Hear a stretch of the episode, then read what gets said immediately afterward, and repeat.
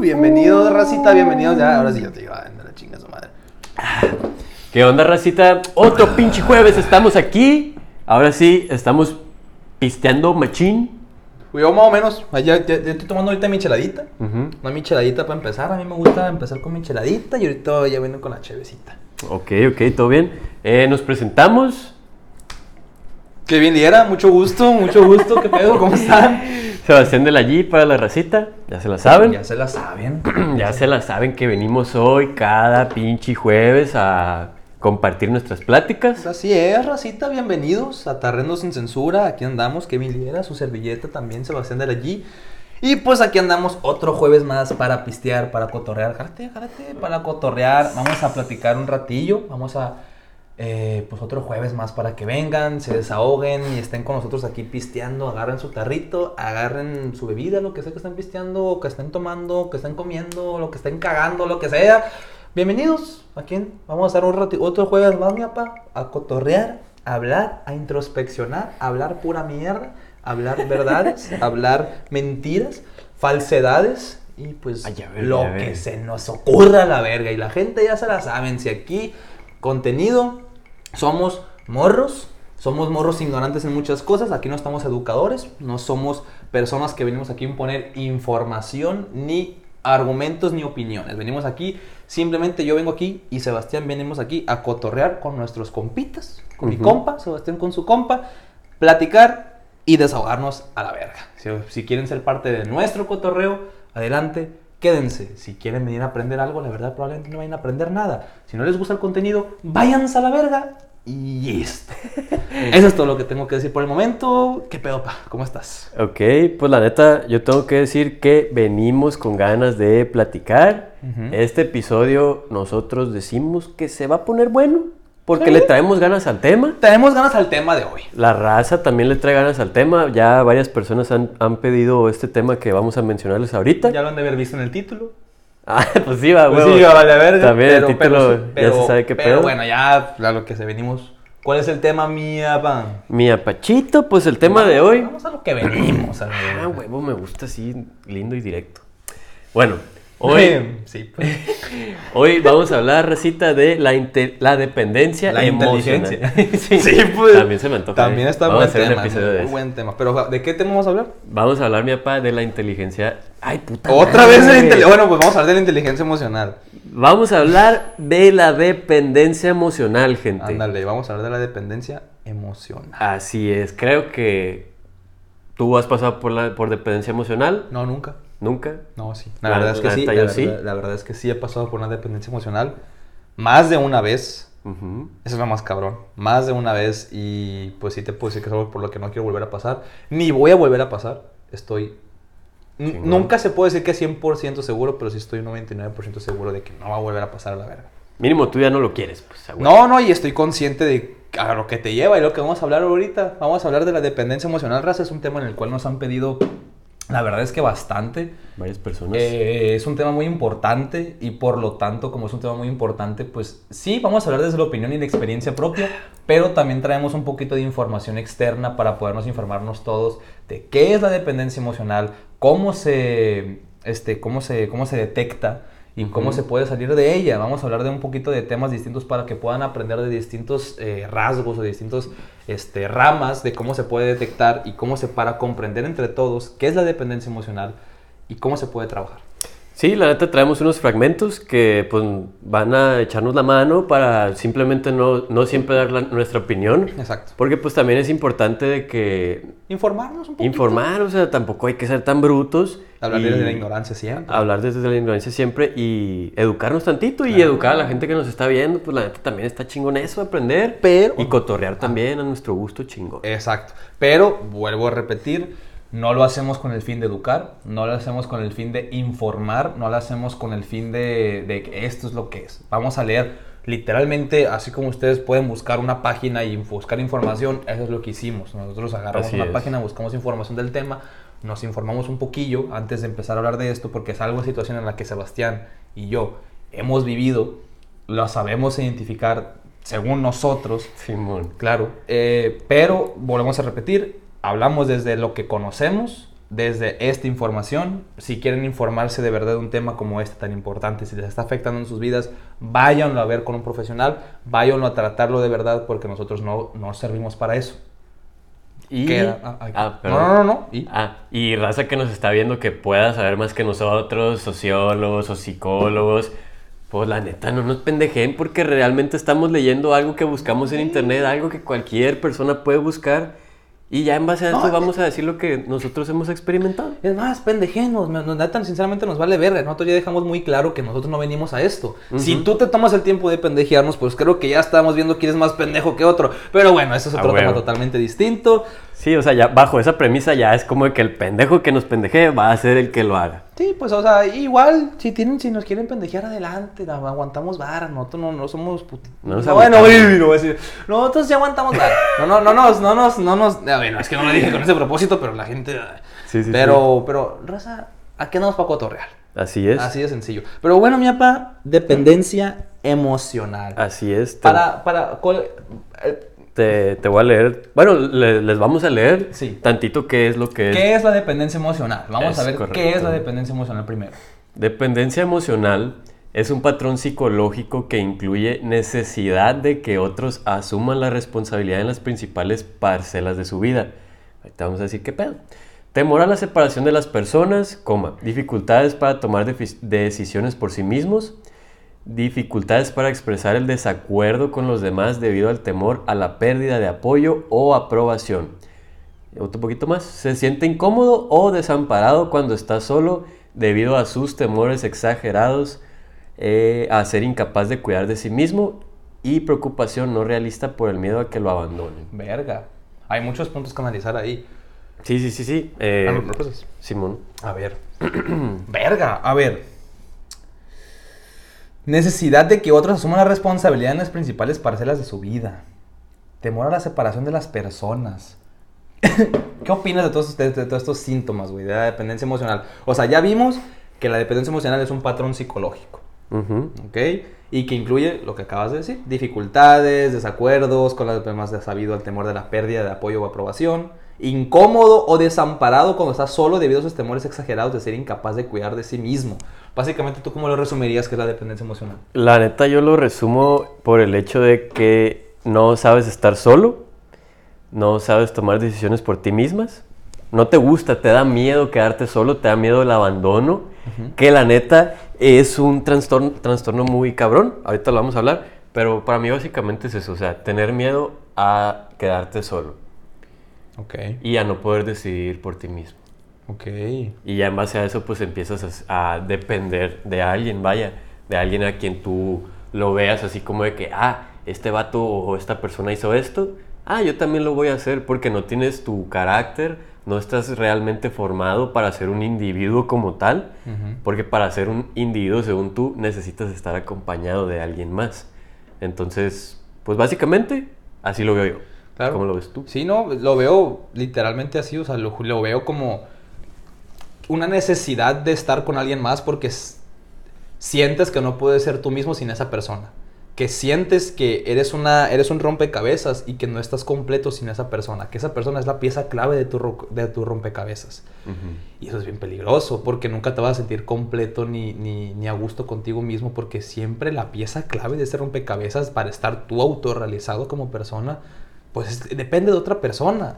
Entonces cuando esa dependencia, cuando esa autorrealización depende de otra persona, pues está de la verga porque ya depende, literalmente tu autorrealización depende de la decisión de alguien más. Entonces, estamos, es- a mí se me hace algo muy fuerte. Algo muy fuerte. Claramente es algo muy fuerte. O sea, no, no voy a decir lo, lo obvio, pero me refiero a que es muy- claro, pero es que me refiero a que es muy fuerte porque llega un momento en el que no te das cuenta. O sea, es un, es un- Ándale. es un trastorno muy cabrón porque muchas veces no nos, no nos damos cuenta o no nos queremos dar cuenta que somos dependientes emocionalmente de alguien. ¿Cómo te das cuenta que eres pues, dependiente emocionalmente de alguien? Pues lo vamos a leer, pero pues en, en mi, en mi experiencia, pues yo me di cuenta en, en que que yo no me sentía a gusto si la otra persona no estaba de acuerdo conmigo, que esa necesidad de quedar bien con esa persona, esa necesidad de, de su aprobación, que, y el no sentirme bien conmigo mismo si esa persona no está aprobando lo que yo quiero que apruebe. Ok, es así como de que o sea, sin esa persona realmente tú no, tú no eres, pues. O sea, no, no eres nada si no estás con otra persona, pues. En mi experiencia sí fue. En, Ah, mi, ok. ex- en mi experiencia fue, no, no voy a decir que así son todas, pero en mi experiencia fue un, yo no me siento cómodo si esta persona no, no me está aceptando como yo quiero que me acepte. Ok. Entonces está muy de la verga porque todas tus acciones... Y ojo, y, y- y no hablo, no sé, no soy psicólogo, pero yo sí pienso, en mi, en mi experiencia, en base a mi experiencia, yo sí pienso que la, la, la- la dependencia emocional va muy relacionado con la idealización de la persona. ¿Cómo sabes que estás idealizando a la persona? Ah, Hay un, hay un factor muy importante para saber cuando estás idealizando a una persona. Normalmente para saber si estás idealizando a una persona es si tú te sientes muy enamorado cuando esa persona no está presente, pero cuando esa persona está presente sientes ansiedad, depresión, enojo, eh, muchos síntomas muy negativos, es básicamente estás idealizando a esa persona, porque te das cuenta que cuando no está presente es la persona perfecta, pero cuando está presente sientes una abrumación de sentimientos negativos. ¿Por qué? Porque esa persona no está cumpliendo con los estándares que tú tienes en tu cabeza de esa persona. Por lo tanto, cualquier acción de esa persona te va a decepcionar. Porque no está cumpliendo los estándares idealizados que tienes de esa persona. Lo cual ya no es tanto culpa de la otra persona, es tu culpa también. Que también puede ser culpa de la otra persona por buscar esa idealización, que muchas personas lo hacen. Ajá. Muchas personas lo hacen y a mí me pasó también. Esa persona buscó que yo le idealizara y cuando al final me dice, yo nunca busqué que me pusieras en un pedestal. No nos hagamos pendejos. Tus acciones y todo lo que hiciste conllevó y tú buscabas que yo te pusiera en un lugar en el que nadie más se merece estar. Pero cuando te lo puse, no lo valoraste y me dices que aparte es mi problema por yo haberte puesto en ese lugar. Como tú luchaste por ponerte en ese lugar. Verga, la neta nunca había. Nunca me había puesto a, a pensar, ¿sabes? En el significado este de la idealización a una persona. Pero, o sea, sí tiene. Sí tienes toda su pinche lógica, pues, en el aspecto de que. Como dices tú, o sea, la neta, hay veces que uno no quiere estar en esa situación. Obviamente uno, mm, muchas veces, ¿no? No busca estar en la mierda, pues. Pero qué zarra que digas acá de que, ah, esta persona yo la veo así, así y así. Y que cuando es así contigo, como dijiste tú, pues, bueno, cuando está la persona ahí, Está. ni siquiera te basta porque tú estás esperando más y la O sea, nunca estás bien, pues. Enton- de- ah, No, no, no, no, no, sigue, sigue, sigue. O sea, es que literalmente es eso, porque cuando te estás idealizando nunca vas a estar bien porque tú quieres que sea esa persona, la persona que tú esperas en tu cabeza, pero realmente, pues, esa persona no existe. Tú estás creyendo en una, tú estás en una relación con una persona que no existe. Entonces, cuando está presente, simplemente sientes un- unos sentimientos negativos constantes, enojo, ansiedad, desesperación, porque esa persona no es la persona que tú quieres que sea. Y eso no es culpa muchas veces de la otra persona, es muchas veces tu culpa por estar idealizando a esa persona más de lo que debería. Ujú. Está bien, cabrón. Por eso, volviendo al tema de dependencia emocional, para mí va muy, va muy relacionado ese pedo. ¿Por qué? Porque cuando idealizas tanto a una persona en el que tú estás acá, pues pienso que también puedes caer en la dependencia, porque también en base a esa idealización te aferras tanto a esa idealización de esa persona que también te aferras tanto a esa idealización que también te haces dependiente de esa idealización. Que la neta, escuchando eso, o sea, eh, en sí, pues nosotros ya dijimos que uno, cada, cada quien vivió esa parte, vivió eso eh, por, por, por su parte. Claro. Entonces, la neta, yo siento que cuando yo viví esa etapa, no fue por esa razón, pienso yo. Claro, O claro, sea- claro. No, esa es mi versión, totalmente. Ajá, yo pienso que yo llegué a una cierta dependencia emocional, pero por otro lado. Ok, o sea, tú has sido dependiente emocionalmente de alguien. Yo sí lo he sido. Tú lo has sido. Simón, yo, yo también, pues, o sea, yo me percaté una vez, pero, por ejemplo, yo, yo lo sentí en el aspecto de que empecé a pasar demasiado tiempo con una persona y, y ya era casi como de que empecé a agarrar mañas, güey, mañas que la persona tenía que yo no era así. Y hubo un momento en el que yo dije que inconscientemente, güey, o sea, era como, y, y como éramos totalmente, bueno, no totalmente, pero éramos muy diferentes, Ok. yo decía de que, verga, o sea, estoy haciendo estas cosas, estoy portándome de esta manera, que la neta no lo estoy forzando, me sale natural, pero realmente yo no soy así, no me siento así. Un día me percaté, mamón, me percaté, me di cuenta, o sea, me, me vi así como de afuera, con, eh, interactuando con otras personas, y yo dije, güey, tú no eres así, mamón. ¿Qué te está pasando, la neta? Eso, güey. ¿Cómo te desconoces? ¿Qué te desconoces? Pues, o sea, a- así fue como entré yo, pues, de que de tanto tiempo estar con una persona. Inconscientemente, güey. Que la neta puede pasar. Y nos, nos puede pasar. Y, y a mí me pasó. Y ya que me di cuenta, pues, la neta, fíjate que batallé un poquito. O sea, batallé un poquito para salir en el aspecto este de que quitar esas mañas que había agarrado. Pues sí se me hizo que difícil. Claro. Porque ya que tú agarras mañas, ya es como de que ahí las tienes, pues. Y, son, y son mías que agarraste inconscientemente. Ajá. Eso. O sea, no es como de que, ah, yo voy a echarle ganas por hacer esto y porque se me haga un hábito.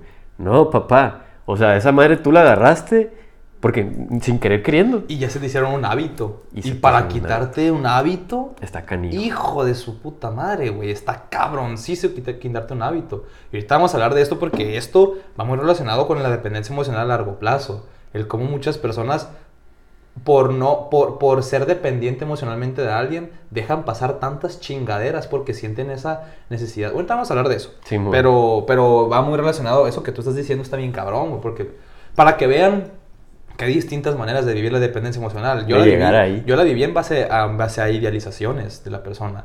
Que llegó un punto en el que yo perdonaba constantemente cosas porque así, llamadas cada fin de semana, llorando, ¿por qué verga estás haciendo esto? O sea, ¿por qué me haces esto si sabes que me hace, si sabes que me hace daño? ¿Por qué lo haces? No, pues por esto. Entonces, cuando tú dependes emocionalmente de alguien, tú estás constantemente justificando. Por eso digo que va muy relacionado con la idealización, porque estás justificando todas sus acciones con tal de, de seguir con esa persona. A mí, me, a mí- yo estuve una relación de un año, un mes, justificando todas las acciones, a pesar de que yo me la pasaba todos los fines de semana llorando, güey, con el teléfono en el oído y me dormía llorando. Pero ¿por qué lo perdoné? Pues porque estaba justificando sus acciones por el simple hecho de que tenía tanto miedo de estar solo que prefiere estar, prefería estar sufriendo con alguien a estar sufriendo solo. O Que sea, sí cuando cerrado. la causa de ese sufrimiento es esa persona. Ajá. Pero tú te aferras tanto a esa persona que decides que decides que no, ese sufrimiento vale la pena con tal de estar con esa persona. Pero a mí me pasó que también, a mí me agarró una fiesta a la verga. De, de- dije, no, yo no quiero estar con esta morra. Y la corté en esa fiesta. De que yo no quiero estar contigo. Y, y me pidió una segunda oportunidad y la chingada, pero no. O sea, simplemente yo ya estaba hasta la verga. Porque ya te había hecho muchas malas. Claro, pero es que es lo que voy, que aguantas tantas cosas inconscientemente que sabes en el fondo que no está bien, que no está bien que tú estés llorando todos los fines de semana, que no está bien que le estés... eh, eh, eh, eh, que le estés diciendo constantemente a una persona lo que te hace mal y que lo está haciendo constantemente y lo siga haciendo y que a pesar de que le digas que te hace daño, que lo siga haciendo, sabes que no está bien que estés con una persona así, pero en base a esa idealización y esa dependencia emocional, pues tú lo dejas pasar. Y eso está bien de la verga, porque es como tú te denigras como persona con tal de poner a la otra persona. Eso también consta mucho de la idealización. Consta mucho el, el, quitarte, el quitarte valor a ti para darle valor a esa persona. Ujú. Entonces, esa, es, eso, quitarte valor a ti para dárselo a la persona, también hace que te hagas más dependiente emocionalmente de esa persona. Y ahora fíjate qué curioso porque, o sea, yo, es, yo sí, verga. Simón, yo sí he escuchado otros casos de dependencia emocional, así como que más graves, güey. O sea, a mi parecer, nuestra dependencia emocional, bueno, por ejemplo, siento yo, la mía, pues fue así como que un nivel acá, levesón. Ya, pues esta ya es un poquito más, pero hay otros, güey, que la neta he escuchado No, que son dependencias emocionales bien cabronas en el aspecto de que la neta, la raza está consciente de que lo es, pero es un nivel, ya estás en el hoyo pasado de verga, que esa madre sí tienes que ir con psicólogos, tienes que trabajar macizo, o sea, es algo que por ti mismo no puedes. Güey. Eso ya está cabrón, güey. Llega a haber dependencias emocionales que hay, hablando de mujeres, que hay mujeres que aguantan este, agresiones físicas. Ándale, ándale. O sea, ejemplo. a- hay, hay, hay grados ah, de dependencia emocional que hay niñas o hay morras que la aguantan, que les estén agrediendo físicamente por el simple hecho de que están justificando a esa persona porque la tienen idealizada o porque dependen emocionalmente de esa persona. Eso se me hace bien cabrón, güey. Yo conozco relaciones de nuestra edad, de gente de nuestra edad, que las morras saben perfectamente que su vato está de cabrón, siendo infiel por todos lados, pero deciden negarlo, cabrón. deciden negarlo, güey. Que neta, me, me pasó, se, me enteré que una morra sabe que con el vato con el que anda es un cabrón, anda de morra en morra y la verga. Otra morra llegó y le dijo, oye, déjame decirte que ese vato no vale la pena. Te voy a decir las razones por qué no vale la pena. Porque me cogió. Y, no, no, y deja tú eso. Y, y- y esta morra di- dice, no, no quiero saber. O sea, ¡No mames! Fíjate hasta dónde llega la puta dependencia emocional, en el que aguantas tantas chingaderas, que cuando aparte que te están dando la solución, te están dando la, la, la, la, la- ¿cómo se dice? La, la, Pues te están abriendo los ojos. ¿no? la, blue pill o red pill, no me acuerdo qué pill es la que te abre la mente en Matrix, pero es esa, esa, esa te están dando la pastillita, viejo. La pastillita para que abra los ojos y veas el panorama completo y tú por tu dependencia decides cegarte a ver esa realidad porque prefieres vivir en una prefieres vivir en una mentira piadosa que una realidad que una realidad dolorosa. Güey, ahorita, antes de que... Que eso, ey, que eso va para el 90% del mundo, ¿eh? Por eso, Ajá. por eso es tan poderosa las fees y esas chingaderas, porque muchas veces es más fácil creer una, una mentira bonita que una, que una verdad culera. O sea, de hecho, hay, hay un, hay un relato, algo así, que, que, que le dice la vida, no. Creo que le dice la vida le pregunta a la muerte. O el amor le pregunta a la muerte. No me acuerdo cómo era el relato muy bien, pero le pregunta, ¿por qué a ti, por qué, le pregunta a la muerte, ¿por qué a ti todos te odian y a mí todos me aman? Y la muerte le dice, pues porque tú eres una, porque tú eres una mentira que todo el mundo prefiere vivir y yo soy la verdad cruda que nadie quiere creer. Por eso a mí todos me odian y a ti todos te aman, porque tú eres una mentira. Verga, y es que sí es cierto, pues, es como que a la raza no le gusta realmente... Es como cuando te dicen de que no te gusta que te digan tus verdades. O sea, realmente a, las, a muchas de las personas, pues yo me incluyo también, a veces no me gusta. Que no nos gusta que nos digan las verdades, pero es que es necesario, cabrón, es necesario que aterrices los putos pies en la tierra y que no andes valiendo verga allá por arriba. Pero guacha, guacha, antes de, de seguir, te iba a decir ahorita que estabas diciendo lo de los golpes. Yo conocí una pinche pareja, mamón, cuando teníamos, bueno, yo tenía, bueno, tú también. Teníamos 17 años que el vato eran novios y el... años, cuatro años, ajá. Ajá, Ajá. casi cinco. De cinco. Y el vato le pegaba a la vieja, mamón. A los putos 17 años, güey, pegándole tú a una morra. Verga, Claro, güey. loco. Claro, güey. Y se, y, es- y se presentan casos más chicos, güey. Sí, mon, Sí, claro, güey. Hay gente bien cabrona, güey, que no sabe controlar sus emociones y que se deja llevar y que valen verga. Pero bueno, pasamos a la, a la al siguiente. a seguir comentando de esto. Simón. Va, va, va, va. Vamos. eh, ¿Dónde está esta verga? ¿Es aquí? Aquí. Ah, verga. Jálate, jálate, jálate. Es mi número de teléfono. Vamos, vamos, ay. vamos a leer el siguiente, ¿no? Ya vemos qué es la, qué es la dependencia emocional, ya vemos qué es, Simón. eh, lo, que, lo que significa. Ahora vamos a ver lo que es en pareja, que es lo que a mucha gente le importa, lo que es la, la dependencia emocional en pareja. Y que se da mucho. Y es muy, madre, muy habitual. Mames, mucho, más, ¿no? Muchísimo, muchísimo. Que la neta, ahí te va. O sea, uno piensa que haya dependencia emocional entre las parejas es malo. Yo lo pienso. Bueno, lo pensaba. Ajá. Lo pensaba. O sea, yo, yo decía que verga, es que cómo vas a poder ser dependiente de una persona. Ese, ese no es el chiste. Ajá. Más sin embargo, Ajá. Yo sé que tú tienes algo que decirnos. Ah, ah, pues ahorita estamos ahí, estamos ahí. ok. Dice, en pareja, eh, en la relación de pareja es necesario cierto nivel de dependencia. Si hay una independencia emocional de pareja total, no tenemos una relación equilibrada y nos puede llevar a la falta de objetivos comunes. Para que una pareja funcione adecuadamente, es importante un cierto grado de dependencia emocional sana, pues si se funciona de forma completamente independiente la relación, puede terminar siendo disfuncional. Ey, y, y hacemos, eh, ah, ¿cómo se llama? Pa- no, que re- remarcamos la palabra sana, porque ahí van a salir las pinches morras, los pinches Sí, vatos sí, tóxicos. sí. Ah, ya A ves, huevo. es Sí, bueno es dependencia bueno emocional. Sí, que yo soy una... No, eres un pendejo y en una... Sí, güey. no, o sea, dependencia emocional sana. ¿Qué es la dependencia emocional sana? Pues no mames, el... el No ser completamente egoísta. Exacto, exacto. El, el entender que hay objetivos en común y que también tienes que saber aceptar y, ciertas también, o sea, que no nomás es de que no, yo tengo estos mis propósitos y la verga y chinga tu madre tú, yo voy a lo mío. Mejor estás mejor estate soltero. O sea, hay que compartir ciertas cosas y no puedes llegar a ser, es que lo entiendo perfectamente, nosotros hemos dicho que no es bueno ser dependiente emocionalmente de, de tu pareja ni de nadie, Ujú. pero a ver, creo que también va un poco implícito en, en el que una cosa es la... El, el no ser dependiente emocional y otra cosa es ser indiferente emocionalmente, Sí, ¿sabes? Entonces, yo aquí sí quiero remarcar un poquito, porque sí, estoy de acuerdo con eso que dice, de que de cierta manera, ay, güey, es que De cierta manera ocupas. no, de cierta manera ocupas, es que me, me caga llamarle dependencia, güey.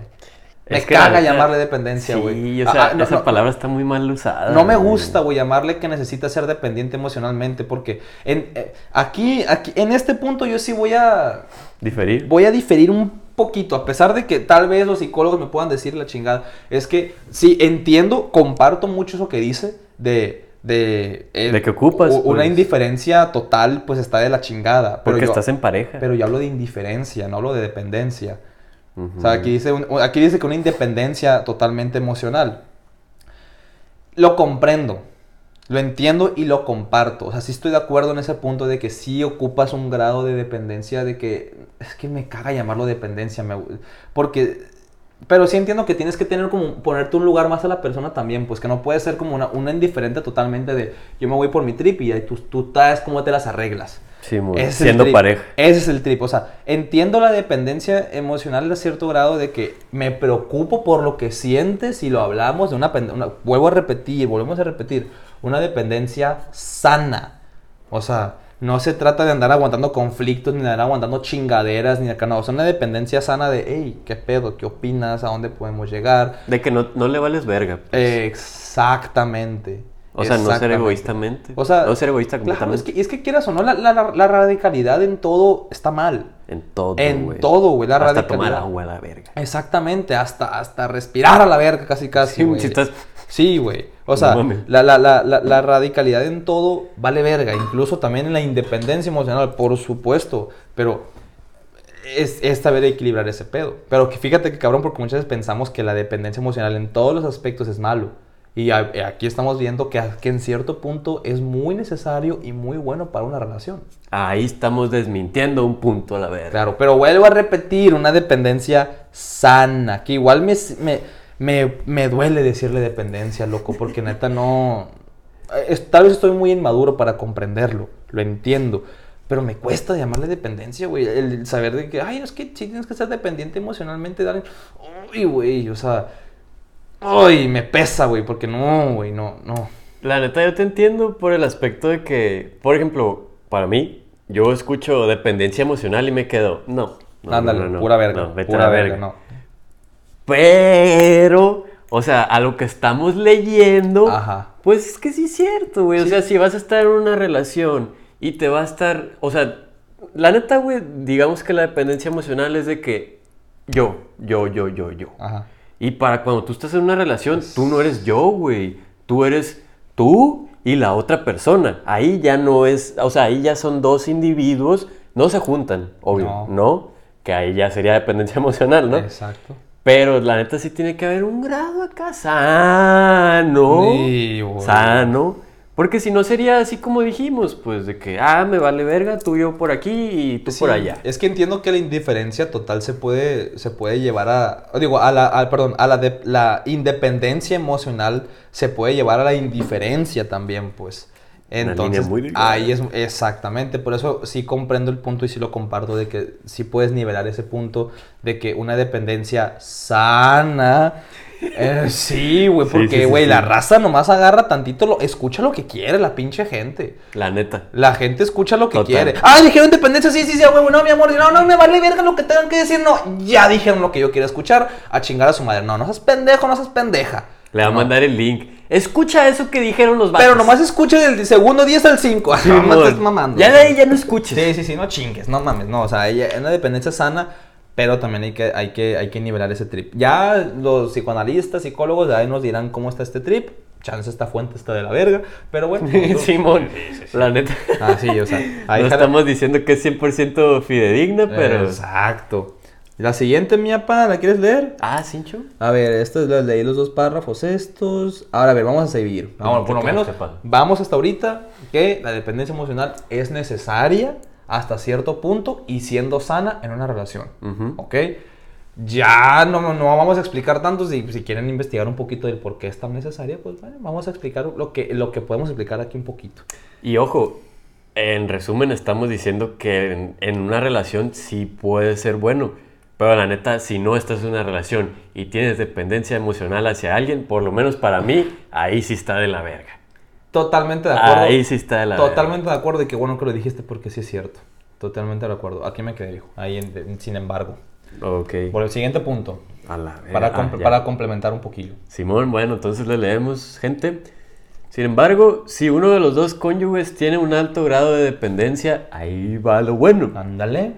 Se convierte en una relación desequilibrada. Eso, cabrón. Desequilibrada. Claro, la balanza se, se desnivela. Vale verga. Se desnivela.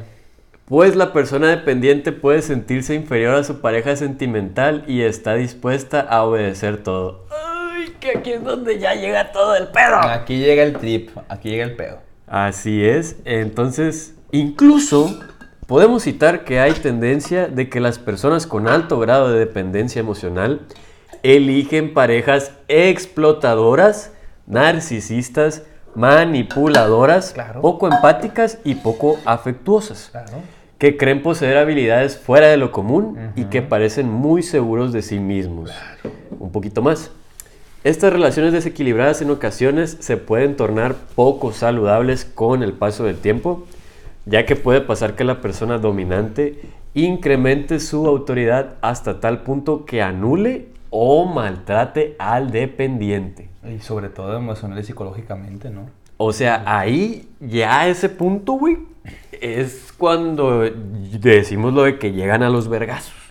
Y es que eso es a lo que voy, que tengan mucho cuidado con... Este es el punto perfecto del por qué siempre digo que tengan cuidado con la dependencia emocional. Porque muchas veces esa dependencia emocional te hace ver inferior hacia, tu otra, hacia la otra persona, hacia la pareja, hacia la persona que te está manipulando. Porque como acabamos de decir, muchas veces esos, esos dependientes emocionales buscan personas autoritarias y narcisistas, los cuales van a ser personas que absoluta se van a dar cuenta que ustedes son dependientes emocionalmente Y de se van a ellos. aprovechar. Y por supuesto que le van a sacar provecho y van a hacer que ustedes dependan más emocionalmente de ellos. Por eso es cuando digo, aguas con la dependencia emocional. ¿Por qué? Porque acabamos de ver que es una situación en la que tú te estás quitando valor como persona para dárselo a la otra persona que más admiras y más respetas y más quieres. Pero esa persona, ¿qué va a agarrar? No creas que por quitarte valor va a decir, ay, esta persona se merece todo el valor del mundo. Pura madre, esa- tú te quitas valor, la otra persona se va a aprovechar de que te quitas valor para manipularte, para chantajearte, para tenerte emocionalmente apegado hacia ella y, y que tú dependas emocionalmente de esa persona.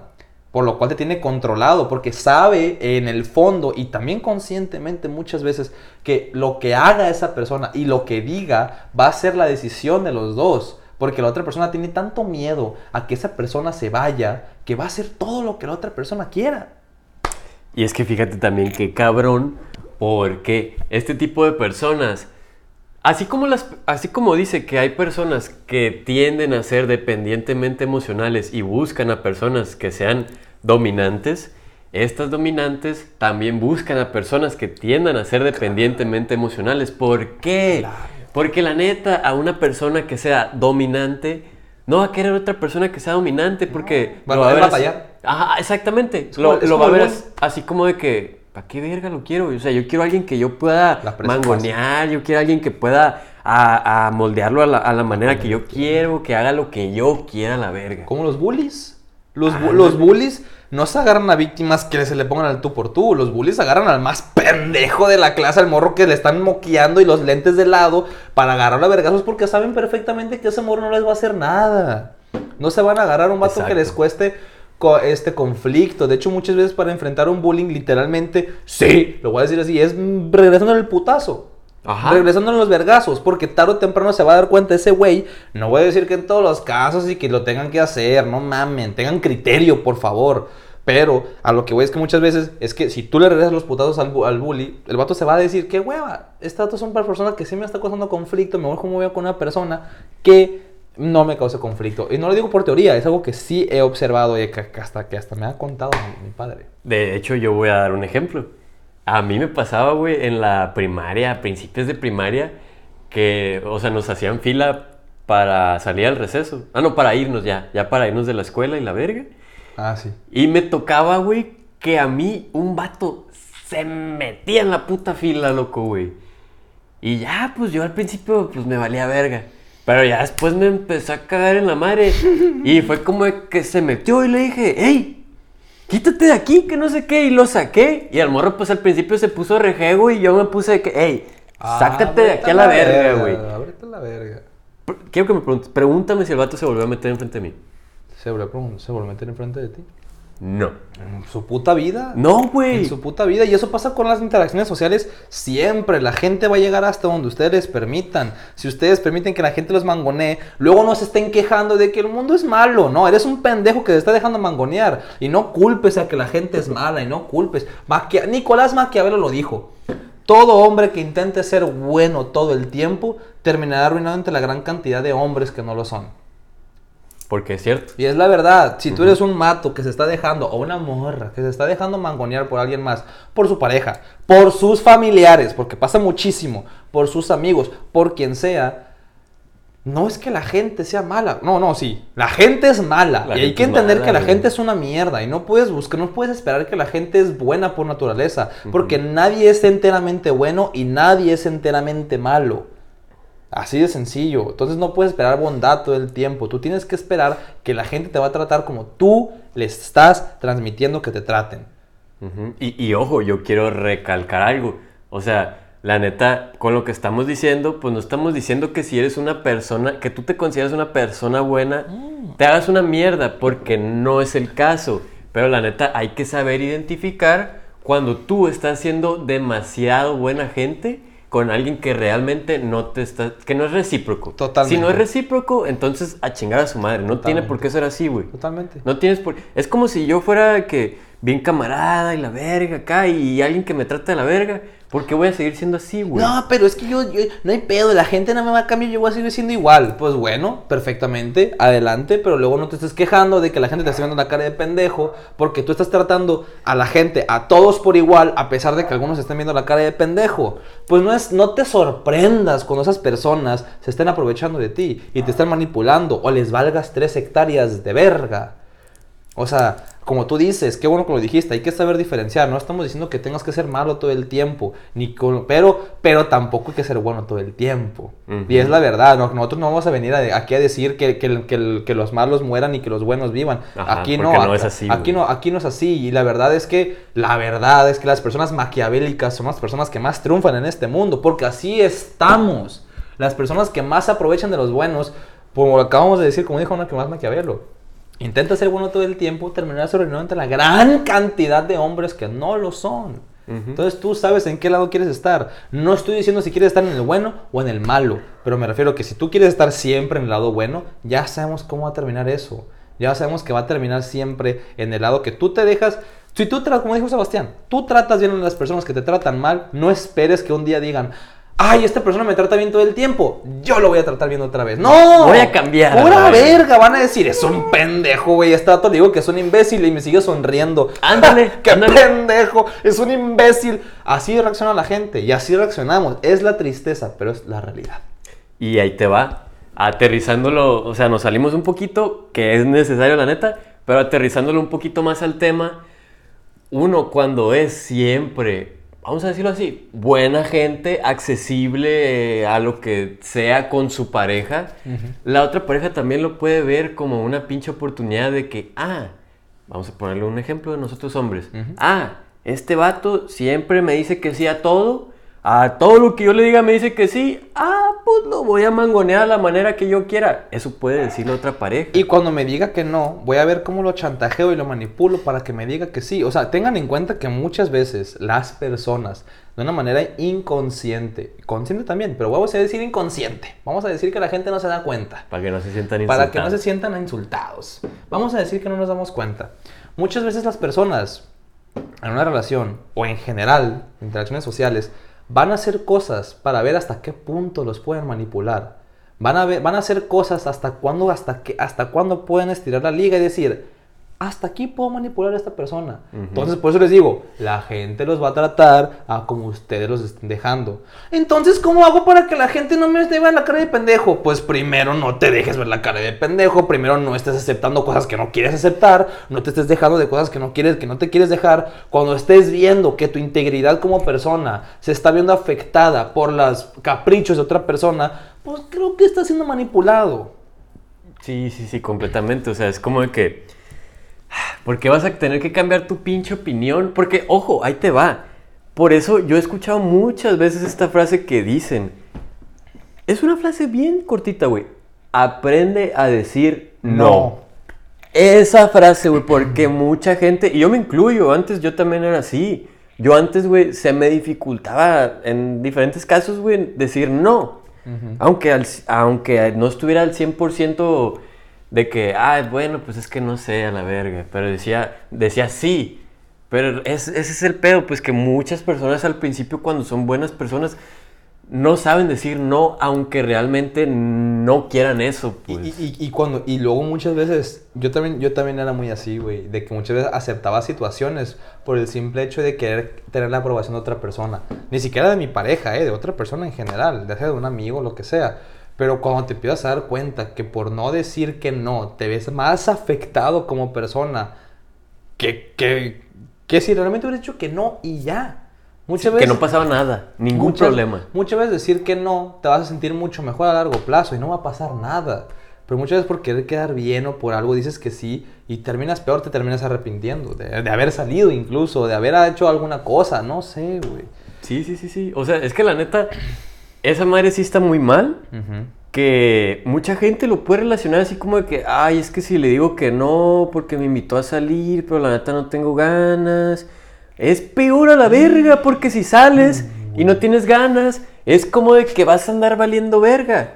Chance, puede ser que te ambientes ya saliendo. Pero la neta, si tú vas con la mentalidad de que no tienes. Estamos dando un ejemplo, ¿no? Sí, claro, claro, entre muchos, pues. Si tú vas con la mentalidad de que no tienes ganas, ¿Para qué verga dices que sí? No, güey, la otra vez, bueno, la otra vez hace mucho tiempo, ah, hace un tiempo escuché a un, a un güey porque estábamos hablando y yo, yo le dije al, al, vato, la neta, a mí si me dicen, si me invitan a un lado y, o, o, o si yo estoy en un lugar y, y si me dicen a alguien, no sé, imagínate que yo estoy en un lado y me dicen, oye, pues que invítame la verga. Yo sí les digo, no, no, no seas invitado. O, o, o, no, o no, simplemente, no, o sea, le hago entender que simplemente no está invitado, no fue requerido la situación. Entonces me dice un vato, no, güey, yo sí les prefiero decir que estoy en otro lado, güey, o les prefiero decir mentiras para que no se sientan. Y yo, no, yo no, a mí me vale verga, o sea, ¿por qué te tienes que sentir? O sea, no, es mi responsabilidad de estarme preocupando de si te vas a sentir o no porque te invitaron. Eh, güey, a mí me invitaron, tú no fuiste invitado, punto.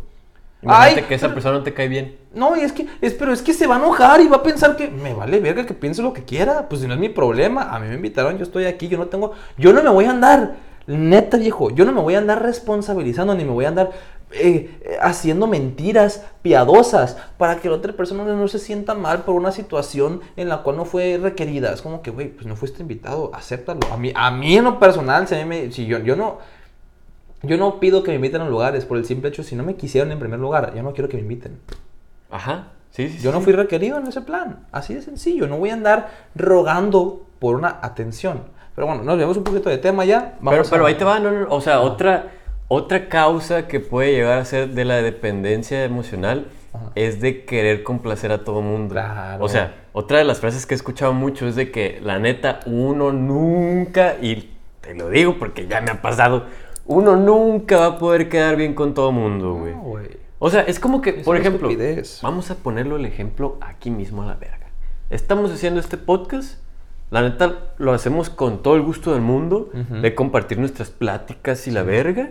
Y la neta, qué chingón a la gente que nos escucha y que nos ve y que realmente nos pone atención en el aspecto de que nosotros decimos, somos unos morros, no estamos diciendo que esto es la ley, no estamos diciendo que lo que estamos leyendo sea completamente la verdad, porque igual nos estamos equivocando. Agarramos una fuente que realmente no era 100% al 100. Y, o sea, ahí mucha gente va a decir de que, ah, estos pinches morros, igual no comentan pero lo ven y dicen, ah, estos pinches morros están diciendo esto y ellos creen que esto es y así. O sea, nosotros ahí es donde te digo, la neta, nadie, nunca, nadie, nunca en la puta vida va a poder quedar bien con No, todo el mundo. Imposible. Y, y nosotros no quedamos quedar bien con ninguno de ustedes. La es la verdad. O sea, los queremos mucho los que nos ven, los queremos mucho y los agradecemos que están aquí. La verdad. Pero, pero la verdad es que no buscamos quedar bien con ninguno de ustedes. Porque sinceramente no los conocemos, ni ustedes a nosotros tampoco a fondo. Entonces, güey, si no busco quedar bien ni con mi propio padre, que voy a andar quedando queriendo ver con, con ustedes. O sea, los quiero muchísimo. Los, si los veo por la calle, me tomo una foto y los agradezco y los abrazo. Pero de eso, a que yo andar diciendo cosas por quedar bien a- con gente que no conozco, perdóname, pero yo no soy así, güey. Ahí el que está mal. Ah, claro, güey. Y, y- y aparte hay una frase muy bonita, que a mí, me- a mí me parece muy chingona, que a mí me gusta, que dice, si tú intentas caerle bien a todo el mundo, no le vas a encantar a nadie. Ok. ¿Sabes? O sea, po- porque es que es cierto, o sea, yo prefiero mil veces encantarle a un pequeño grupo de personas, pero genuinamente encantarles, de decir, Kevin, voy a hablar por mí, Kevin me encanta, Kevin me fascina, Kevin me gusta cómo piensa, me gusta cómo ha, lo que sea, pero genuinamente que les guste mi persona, como soy yo, y que esa persona, y que se- yo, y yo estoy consciente que ese número de personas van a ser mínimas.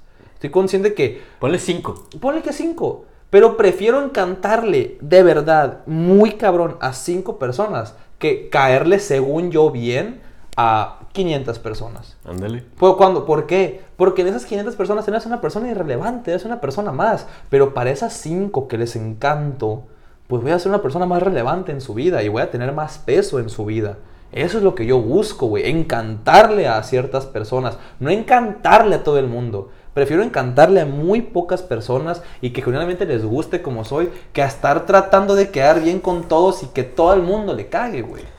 Aparte de que vas a ser realmente tú. Exacto. Porque las personas cuando tratan de caerle bien a todo, a todos los que se puedan, realmente ahí ya no estás siendo tú. ¿Cómo? ¿No? ¿Qué? no escuché, verga. Me dije como muchos influencers. Claro. Ah. La verdad, la neta, no es por nada. No, no es por nada. No conozco a casi ningún influencer. No, no mames, no mames, no conozco a nadie. Pero me vas a decir, o sea, pónganse a pensar tantito, raza.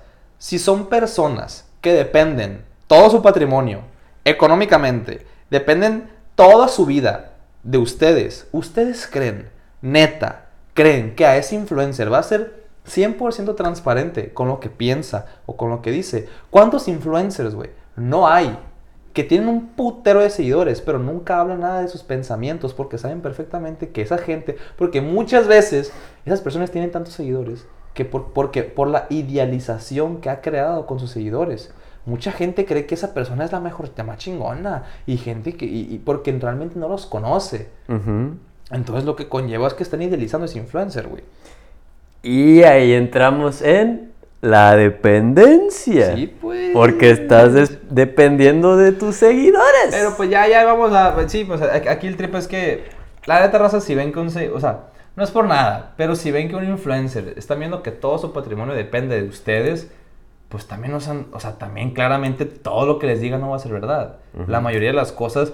Porque hay influencers que respeto mucho que su patrimonio o dependen económicamente de otra cosa totalmente ajena a las redes sociales y que son transparentes al 100% con lo que dicen y con lo que hacen y con lo que predican porque les vale verga la aprobación de las personas. Pero hay influencers que dependen todo su patrimonio de las personas, por lo tanto, sí les va a importar lo que las personas piensen de ellos, por lo tanto, no van a decir sinceros al 100%. Porque seamos honestos, si todos somos honestos siempre, no le vamos a caer bien a nadie. Ujú. A la gente no le gusta la verdad, a la gente no le gusta la. A pesar de que todos ustedes y siempre decimos que la honestidad no es cierto. No somos capaces de aceptar la verdad, no somos capaces de aceptar a gente honesta al 100%.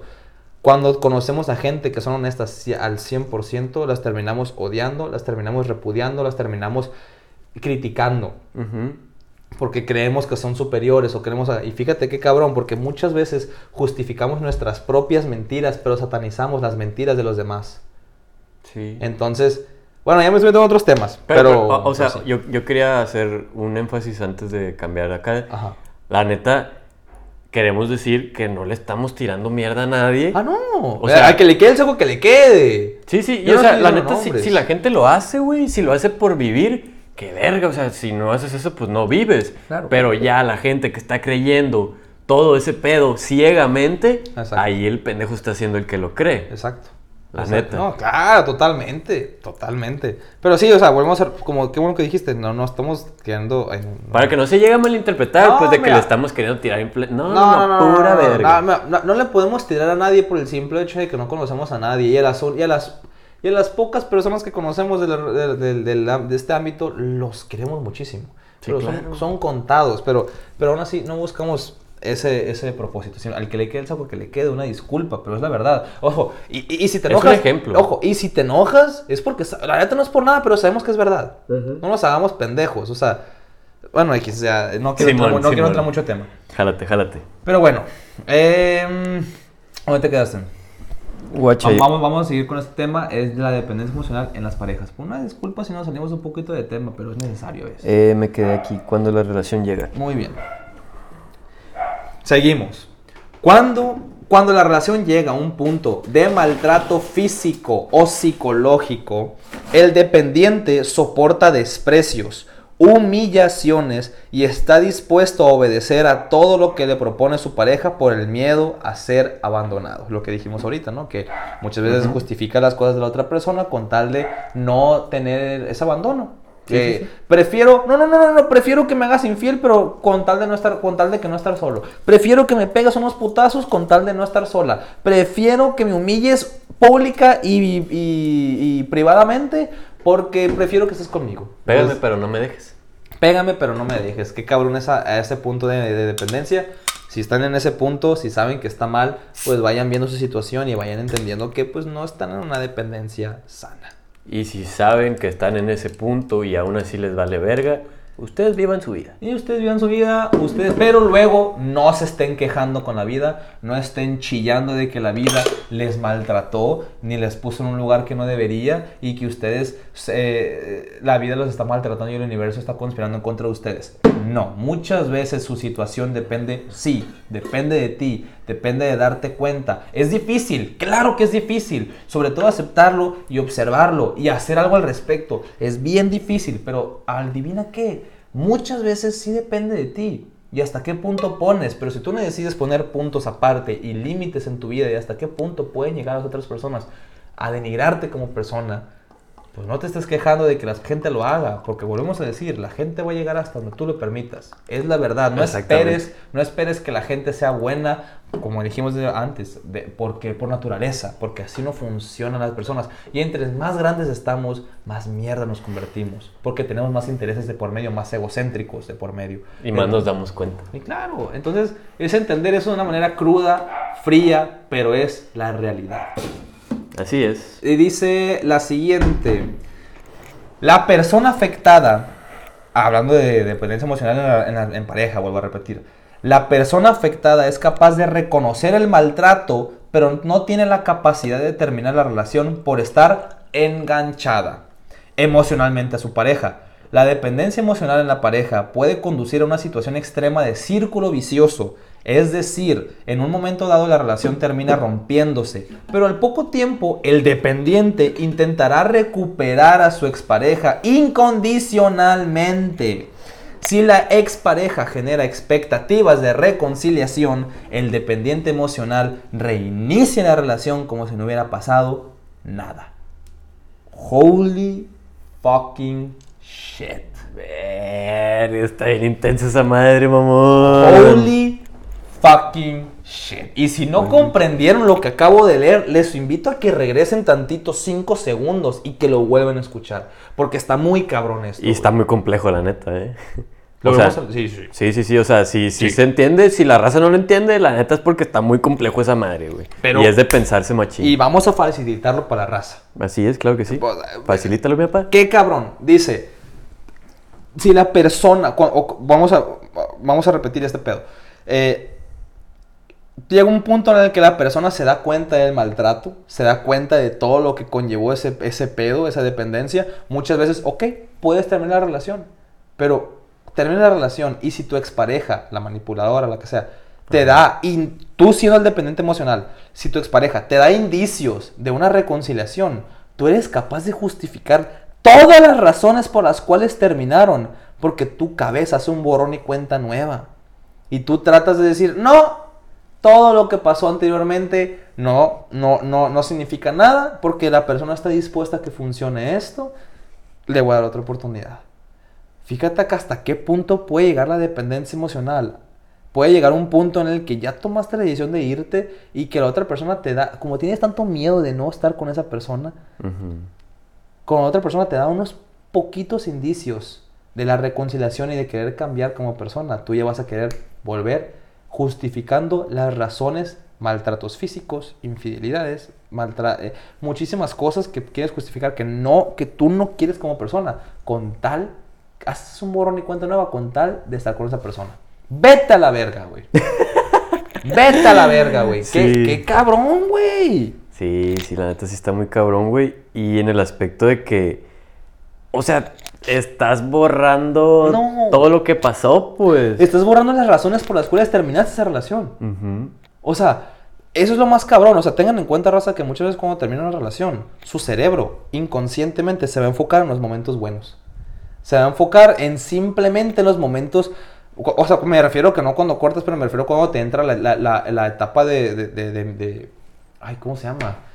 Como empiezas a extrañar, pues. Como empiezas a extrañar esos momentos duelo. buenos. De, duelo, pues sí, sí, pero no me acuerdo la palabra muy bien. Pero es que hay una etapa cuando cortas que te empieza tu cerebro, solamente te empieza a recordar momentos buenos con esa persona.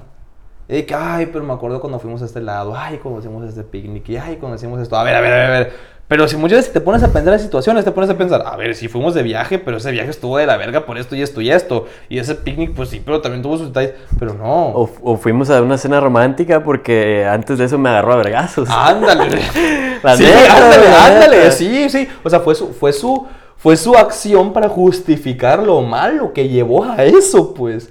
Pero fíjate que cabrón, hasta, hasta qué punto, gente, Sebas, hasta qué punto. Me vas a disculpar tantito. ¿Te estás? Pero es que ya no aguanto. Lo ponemos en. En cámaras grises, sí. Cámara pues. gris. Sí, pues ahí a ver, a ver dónde nos quedamos, hincho. ¡Pip! Eh, uy, siento que reviví a la verga. No mames, loco, yo te ocupaba sacar el agua, o sea, la neta, yo, sé que no va a ser así, pero ya te puedo hablar otra pinche hora más a la verga. No, sí, yo también, no, qué bueno que... Eso, eso te en cámara, dices. sí, madre. Sí, sí, volvemos, racita, ya volvemos. Ya, pues perdónenos, también somos humanos y estamos pisteando, pues ¿qué quieren? Pues te nos dan ganas de mirar.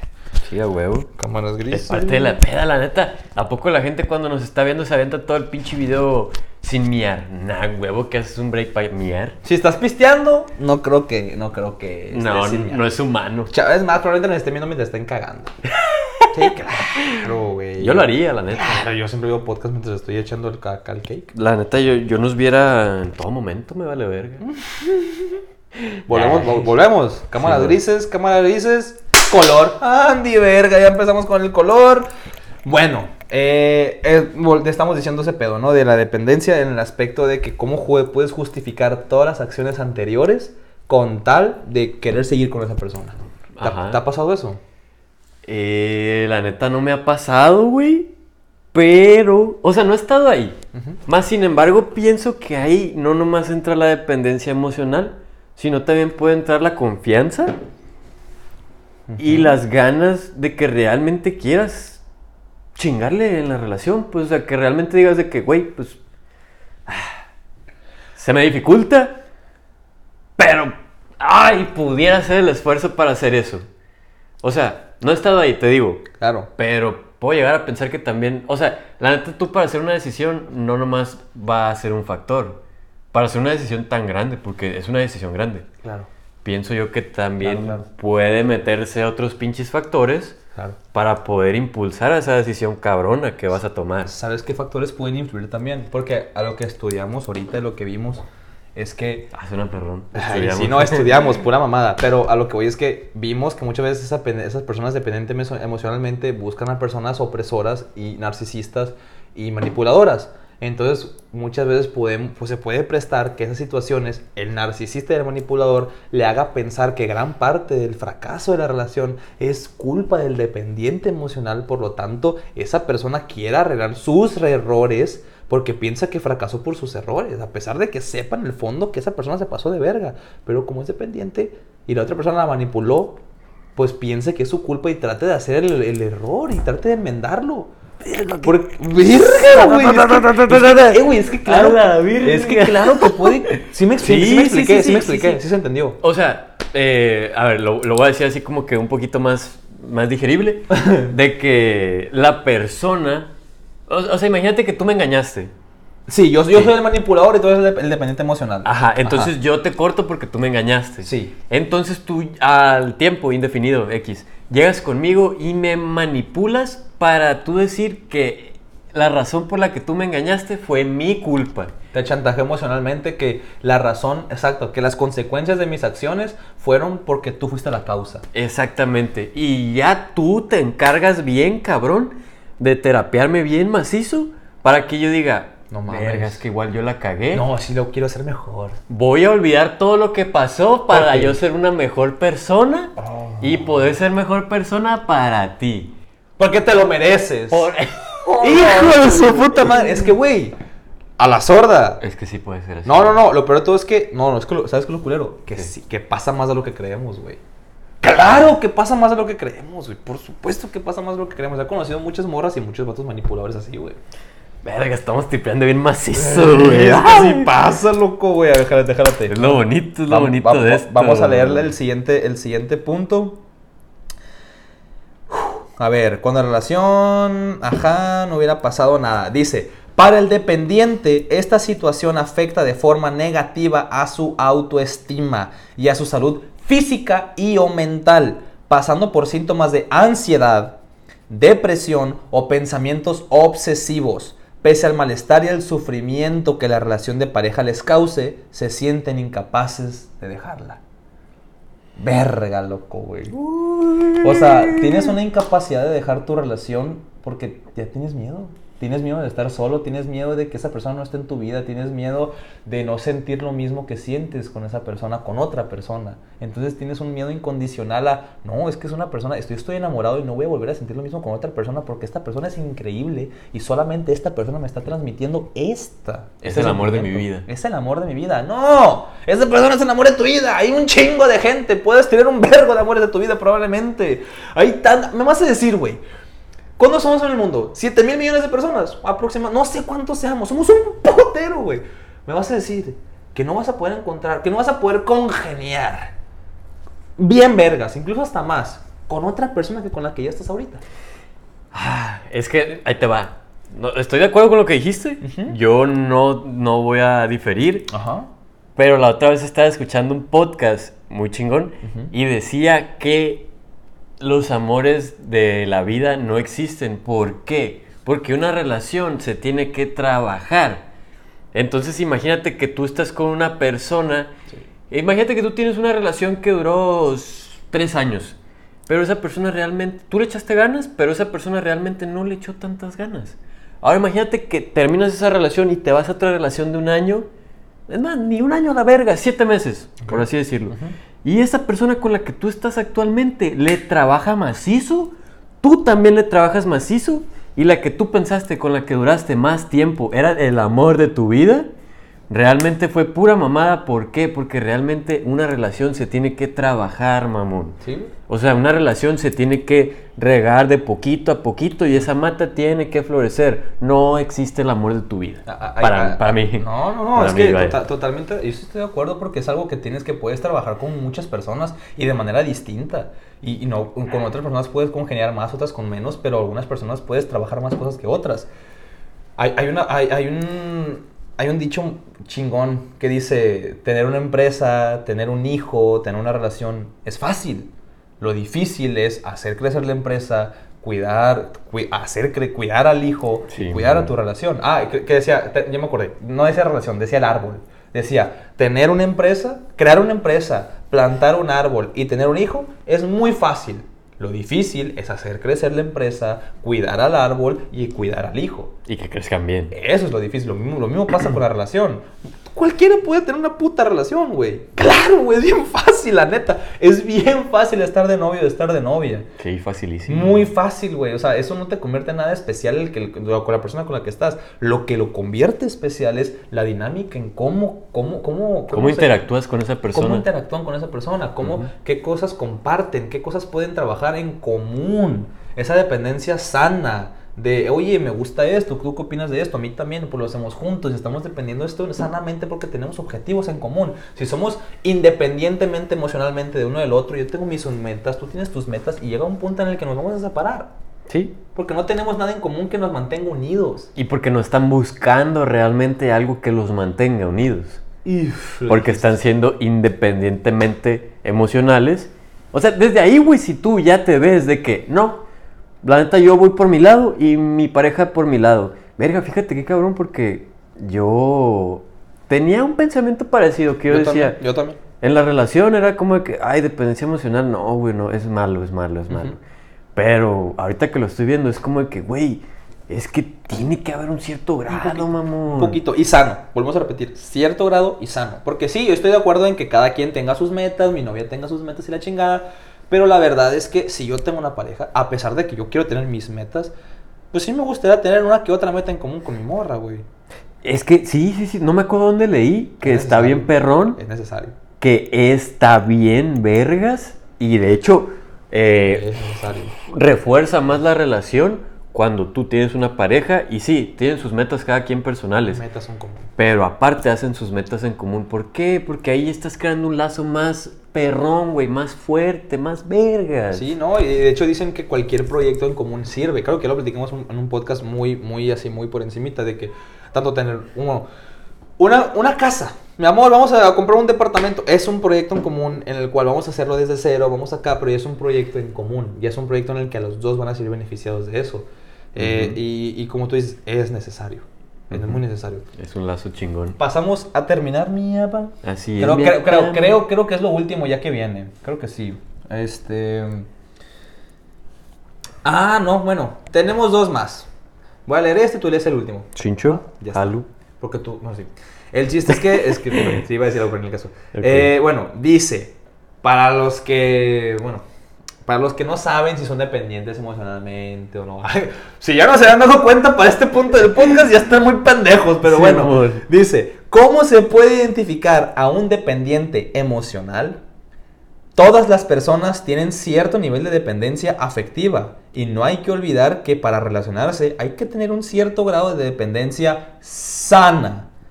Si no, la relación termina siendo disfuncional y terminamos funcionando de forma individualista. El problema existe cuando una persona se deja controlar por esa necesidad de aprobación. ¿Cómo sabes que eres dependiente emocionalmente? Cuando estás buscando la aprobación constante de tu pareja. Hablando de parejas aquí. También puede ser de tus amigos, de tus papás, porque poco se habla, Ajá. poco se habla, pero conozco mucha gente dependiente emocionalmente de sus padres, que buscan constantemente la aprobación de sus padres. Yo lo dije en un podcast, yo no busco la... Yo, en lo personal, lo digo muy en serio y lo vuelvo a repetir, yo no busco, yo lo dije en un podcast, pero vuelvo a repetir, yo no busco la aprobación de mis papás. Yo no la busco, güey. Si mis papás quieren aprobar lo que yo hago con mi vida y con mis pasiones, qué bonito, lo agradezco. Pero yo no hago mis acciones ni mis metas en base a la aprobación de ellos. Me vale verga. Sinceramente, papás, mamá, los quiero muchísimo. Pero la verdad es que yo no vine a este mundo para buscar su aprobación. Creo que si ustedes tuvieron un hijo, es porque van a aceptar lo que yo haga con mi vida, porque por algo me hicieron con un criterio individual, con tal de hacer mi de una manera individual. Y supongo que ustedes van a estar felices con lo que yo hago con mi vida y mis pasiones, porque para eso me crearon, para tener un criterio individual y propio. Porque qué chiste tiene, güey, que tú vayas a traer a alguien al mundo para decir, ah, es mi mini yo. Ay, ¿cuántos hay de esos? Pero bueno, ese- Simón. eh, claro, güey. ¿Qué, ¿Qué culpa tiene el niño? No, güey? es que no Como tiene dice la culpa. película. ¿Qué culpa? Claro. Pues que, güey, ¿para qué traes un morro? Digo, a ver, tenemos 21 años ni la chingada, pero de verdad, desde mi pensamiento inmaduro, es ¿para qué verga traes un niño para, para que llenar tus expectativas? Si voy a traer una vida a este mundo, va a ser para criarlo, educarlo, mentorearlo, pero para que él forme su vida de una manera individual y que haga lo que quiera con él. Que yo no estoy buscando, por lo menos, si llego a tener un hijo, yo no voy a buscar que mi hijo llene mis expectativas, porque volvemos a lo mismo, es imposible, güey. Volvemos a lo mismo, es que si tú buscas una pareja para que llene tus expectativas, las, las expectativas las estás idealizando y nunca vas a ser feliz. Que igual y la neta, o sea, no somos papás y la neta yo no quiero serlo todavía. Pero por ejemplo, igual y ya teniendo un hijo, un hijo hombre, en este caso que nosotros somos hombres, decimos de que, pues sí me gustaría que le gustaran cosas que a mí me gustan para compartirlas con él. Es inevitable. Que sí, es inevitable porque dices tú, ah, tengo un hijo. O sea, es como los hombres, güey. Por ejemplo, a mí lo personal yo digo, verga, yo sí quisiera tener un hijo porque, pues, para poder cotorrear Claro. con él, compartirle cosas que no le co- podría compartir a una hija niña. Claro. La neta, es lo que es. Que eso también, eso sí es sano, güey. De que digas tú de que, ah, siendo papá, quiero, me gustaría Claro. que a mi hijo le Eso. gustaran las cosas mías. Eso, me gustaría, pero no es una necesidad, porque Ajá. no la verdad, no tiene por qué gustarle lo que a ti te gusta. No por el hecho de que sea tu hijo te va a gustar lo que a ti te gusta, ni que va a ver la vida como tú la ves, ni que va a aspirar a lo que tú aspiras. Eh, eh, Es, es entender eso, pero ¿cuántos papás y cuánta gente no conocemos que quieren hijos o ya tienen hijos con el pensamiento de que sean una versión mejor de... eh, una mini versión de ellos? O, o que hagan cosas que ellos no pudieron hacer. Que la neta, pa, aquí. Ay, se me antoja profundizar bien, cabrón, un tema, güey, sobre el destino de las personas desde que nacen. O sea, no lo vamos a hablar ahorita. No, no, no. verga. Pero, Pero la neta me mamaría, güey, en esas ideas que tenemos de hacer algo más. ¿Más allá? o- otra cosa diferente también de, de contenido.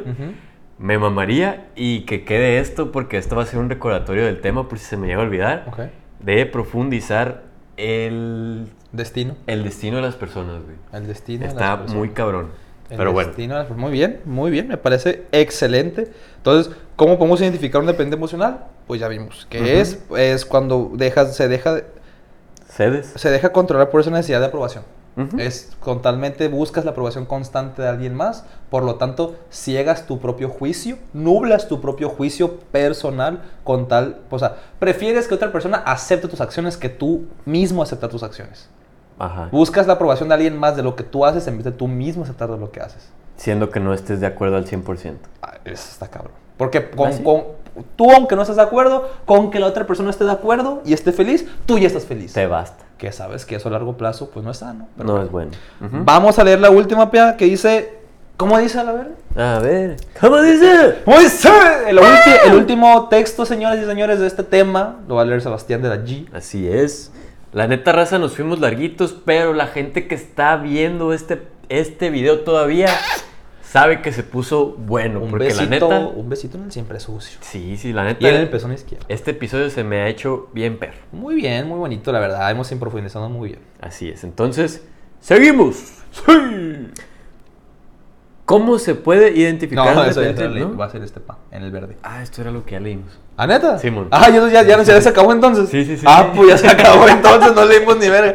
Perdón, mi papá, según, Sí, yo, sí. según yo eso es lo que te quería dejar. No, no, no hay pedo. No hay Ah, pedo. bueno, Es- pues. Eso lo mandé yo porque era algo que quería recalcar, pues. Ah, bueno, pues... Pero, pero No, todo pues, bien, todo bien. no, recálcalo para terminar el episodio entonces. Bueno, pues lo recalcamos. para a verga. recalcar última vez. Ujú. En la relación de pareja es necesario cierto nivel de dependencia. Punto. Joder, es que me duele, güey. Me pesa, güey. Si hay una independencia emocional de pareja total, no tenemos una relación equilibrada y nos puede llevar a la falta de objetivos comunes. Que ahí te va. Ahorita que estábamos platicando, no nomás lo vamos a llevar a la pareja. Si tú quieres hacer amigos, la neta no es como que te voy a decir, ah, sé dependiente emocional de esas personas, pero si tú eres independientemente, para lo que yo estoy aprendiendo ahorita en lo que estamos viendo, güey, si tú eres indepen- completamente independiente eh, independientemente emocional, a la verga, para entrar lenguas, Independiente emocionalmente. Ajá. ajá, es como de que, ¿cómo vas a poder congeniar con las personas? Porque llegamos a la conclusión, creo yo, que siendo inde- independientemente emocional, Independiente emocionalmente. ajá, eres egoísta. ¿O Ajá, no? pu- uh, sí, pu- o sea, en, en- en- en este, en este texto lo que leímos, Ajá. eso de entender que si eres una persona totalmente independiente emocionalmente, como dije al principio, yo pienso desde mi ignorancia que te puede llevar a la indiferencia. de la Exacto, persona. exacto. Sí. Entonces, si tú... y es que tiene sentido. Ajá, si tú eres eh, indiferente hacia... Imagínate que a ti te cae bien un vato en la peda. Y tú dices de que, verga, estuve platicando bien chilo con este vato. Pienso que tenemos pensamientos eh, En común. común, gustos en común. Me gustaría cotorrear más con este vato. Ah, ok, Simón. Y se da, pues, o sea, se da porque pues puedes hacer compas. Puedes hacer compas nuevos, siempre, claro está eso, güey. Pero imagínate que tú, después de eso, ya, y, y ya, van forjando acá una relación. Pero ya después de eso, tú te haces, así como decimos, pues de que egoísta y así, realmente nunca vas a llegar, ya profundizando lo más cabrón, ¿no? Nunca vas a poder llegar a ser un amigo realmente chilo, porque realmente te vale verga lo que, lo que le pase a la otra persona. Pues la neta, de hecho lo dijimos en un podcast, tú para, para ser amigos tienes que interesarte por las personas En tener empatía. tener empatía. Y siento yo, a lo que estamos leyendo aquí, que ser independiente. Independiente emocionalmente. ¿Esa verga? es que no lo puedo decir. o sea, siendo esa madre, es como de que te va a hacer falta la empatía para poder llegar a formar una relación que es la que tú podrías querer buscar. Claro, es que, me, es que ponte a pensar así, ponerlo más frío. Eh, si tú eres una persona independiente emocionalmente, que tú simplemente ves por tus méritos y por tus, por tus convicciones, pues claro que te puede, no lo niego, ¿eh? Que te va a funcionar bastante, loco, porque no te preocupas por nadie, la chingada, que te funciona bastante. Pero como tú dices, en las relaciones interpersonales te va a afectar, tarde o temprano te va a afectar, porque esa independencia emocional constante, radicalizada, pues te va a llevar a, a tener una falta de empatía por las personas. Porque tú Ujú. te enfocas en lo tuyo, constante, incluso emocionalmente. Por lo tanto, hace que no tengas una responsabilidad afectiva con las otras personas. Ándale. Eso, eso es, güey. Eso es. Y si no lo tienes, güey, eh, aunque sea tu pareja, lo que sea, la verga, cualquier tipo de relación que tú quieras tener, si tú no tienes eso, realmente no vas a llegar a- a formar el lazo que se pudieran formar, pues. Claro, tener, ese- es tener esa responsabilidad afectiva, tener esa importancia por los sentimientos de tu pareja y por las convicciones y por las metas de tu pareja, porque tú te estás interesando por las tuyas, con lo cual esa independencia crea una indiferencia por, las por los pensamientos de tu pareja o por los de tus amigos o por los de tus familiares, lo cual te conlleva a nomás fijarte en los tuyos y te vale verga a los demás. Que ya, como volvemos a decir, la radicalización en todos los aspectos está de la verga. Exactamente. Y con eso podemos terminar el episodio. Con eso, la neta, es un episodio muy vergas. Me ha gustado mucho este episodio. La ¿Por qué? neta. ¿Por qué te gustó? Me gustó porque realmente es algo que, que me pasó. Que me pasó a mí también. Ajá, que Pero nos- bueno, ajá, por ti, por ti. Ajá. eh, que, que, por ejemplo a mí me pasó, es algo que me gustaría comentarle a las personas. ¿Para qué? Pues para que tratar de ayudar. O sea, de alguna manera, siendo, aportar algo. Siendo persona, a mí me gusta ayudar a las personas. Como te dije la otra vez de que, güey, me gusta enseñar, que te estaba diciendo unas pinches cositas en un programa y que te dije, güey, es que está chilo. Ya después tú me empezaste a expli- explicar otras cosas que yo no sabía y tú me dijiste, güey, es que a mí también me gusta. Claro. La neta, yo siento que eso está chilo. Claro. Me gustó mucho este episodio porque es- la verdad, la gente que lo está viendo hasta ahorita puede decir de que este episodio está chilo porque estos dos vatos nos están contando su ex- sus experiencias, tanto independientemente cada quien, como lo que aprendimos. O sea, porque yo siento que ahorita aprendí algo Yo también. de, de lo que no... no La verdad, me sí. cambió el pensamiento. Vaya. A, a mí me hizo, sí, me, me hizo evolucionarlo. La Sí. verdad, me hizo adaptarlo a lo que yo pensaba y acomodarle ciertas cosas nuevas. La verdad. Y, y, y, pues sí es eso, la verdad sí, sí es cierto. Tienes razón. A mí también me gustó mucho el episodio, güey. Me gustó mucho. Porque, pues aparte de como dijiste, pues de que a, a los dos nos ha pasado, es un tema en el cual nos relacionamos mucho. Me gustó mucho porque aparte es un tema al cual mucha gente nos ha estado pidiendo. Muchísima gente sabe que son dependientes emocionalmente y mucha gente saben, lo reconocen, quieren cambiarlo, pero no saben cómo cambiarlo. Eh, a ver, no tenemos, no, no- no tenemos la solución. No, no somos magos. No somos magos. O sea, creo que sería estúpido e ignorante de nuestra parte darles una solución radicalizada cuando realmente hay tantos contextos distintos, tantas personas distintas, tan- tantas situaciones distintas, que el decir que una situación o un consejo te va a cambiar la vida de tu situación sería muy ignorante y muy pendejo de nuestra parte. Igual y nosotros lo estamos diciendo muy pelado porque ya tuvimos nuestro proceso, ya nos dimos cuenta, pero nosotros también al principio andábamos valiendo riel. Claro, y a mí me hubiera encantado ver un episodio de esta manera. Porque la verdad es que cuando yo sufrí dependencia emocional no sabía que la estaba sufriendo. Entonces, tal vez tú te acabas de dar cuenta que eres un dependiente emocionalmente. Ujú. Y te acabas de dar cuenta que tal vez no estás... que deberías cambiar algo en esa situación. Sí. Entonces, si de algo te sirvió este episodio para darte cuenta o para, o para corroborar que estás en la situación o para cambiar un poquito el pensamiento de entender que tal vez una independencia total radicalizada está mal, pues qué bueno que te haya servido. Y si no te haya servido de nada y nomás estuviste aquí para cotorrear, qué bueno que te cotorreaste. Y si También. nomás vienes aquí a andar criticando y a andar chingando, pues también chingas a tu madre, güey. O sea, o sea, es un pendejo, acabas de perder una hora de tu vida nomás con tal de andar criticando algo. Pero nos está ayudando porque nos está dando más views. Ah, no, tú dale dislike, también nos ayuda, me vale verga. mon. claro, claro que ayuda, el dislike también ayuda. Pero bueno, ¿queremos terminar? Así ¿Terminamos es, el episodio de una vez? ¿Algo Sí. que decir, mi apa? Eh, pues la neta es un gustazo estar aquí, estar grabando este podcast. Ya este es el episodio 42, si no me equivoco. I think so. 42, ya llevamos varios episodios. Y la neta, pues 42 semanas. 42 semanas llevamos en este proyecto. Ya más, más. Ya casi un año. O sea, más pues, pero hablando estrictamente por cada episodio cada semana. Porque al principio sacamos cada dos semanas. Pero, güey, no mames, ya casi, ya casi cumplimos un año del podcast. Ya casi, mi apa. Ya casi cumplimos. La neta, pues para mí sigue siendo un gusto. Un gusto estar haciendo este proyecto Para que, mí. Pues por eso seguimos aquí. O sea, Sí, si tú no. no quisieras, pues no lo hicieras. Y si yo no quisiera, pues ya no siguiéramos aquí. Sí, no, e- eso sí quiero, lo quiero, tal vez suene muy pendejo decir esto, pero sí lo quiero dejar muy claro.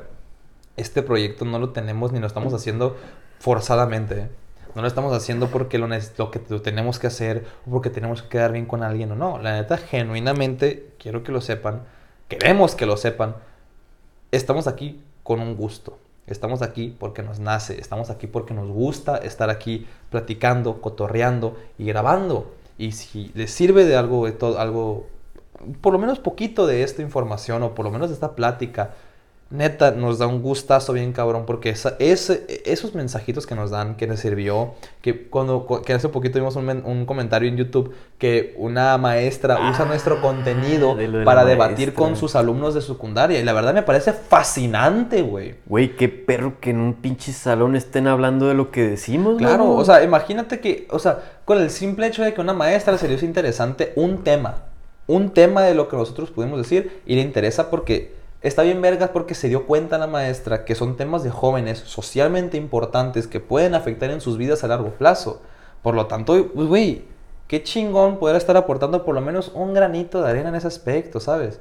Para la gente que nos ve, quiero que lo entiendan hacemos con gusto, lo hacemos con una pasión impresionante, nos encanta estar aquí, nos encanta estar, que nos encanta que ustedes nos estén viendo y de verdad que lo apreciamos y le agradecemos mucho porque eso nos permite tener un poquito de más fuerza y más amor por este proyecto y a seguirle echando ganas. De verdad se los digo, muchísimas gracias de parte de los dos, muchísimas gracias por todo, de verdad.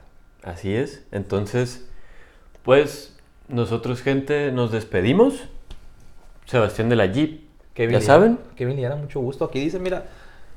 Kevin. perro, mira. Kevin. ¿De, de dónde?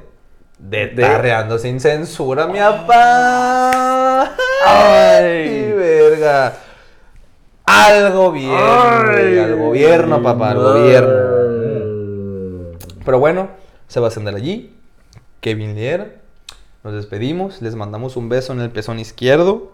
Porque está más cerca. Y el corazoncito. Corazoncito, mi apá.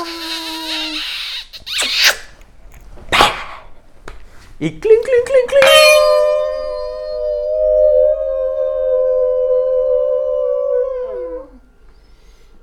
No te vayas a ahogar como la otra vez. Fondo culón. No, mi apa, yo soy tranquilón. Fondo culón. Ah. Arre, pues yo también le tomo la verga. Para no dejar. Vomitar, es que soy malo para fondear. Mm, Sí, pues yo soy culón. No, pues mejor me la tomo tranquilo y la Sí, disfruto sí, la no, ¿pa' verga. qué, pa' qué, pa' qué, pa' qué, pa' qué? ¿Pa' Pero bueno, qué? despedimos de manera de reto. Ya habíamos despedido, pues, pero pues la quema de gris, pues. Ah, es cierto. Sí, pues. Viejo, la neta, yo quiero hacer una miniatura, me la estuve imaginando en el episodio. Tarreando. No sé por qué, pero. ¿Y si, y, si, ¿Y si te doy un beso en el pezón izquierdo? Ay, sí. Sí, pues. Si quieres. No, no, como sea. Ah, ¿qué quieres hacer? Acá tareando, güey, no sé. O sea, siento. Digo, ya, ya ha pasado. ¿Quieres a mi tarro?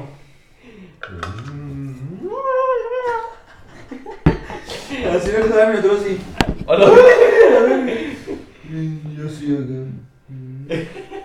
Y tú con un popote. Ay, ya, verga. Así nomás. Sí, güey, la neta. Aguanta, me pongo posición así. Se va acá.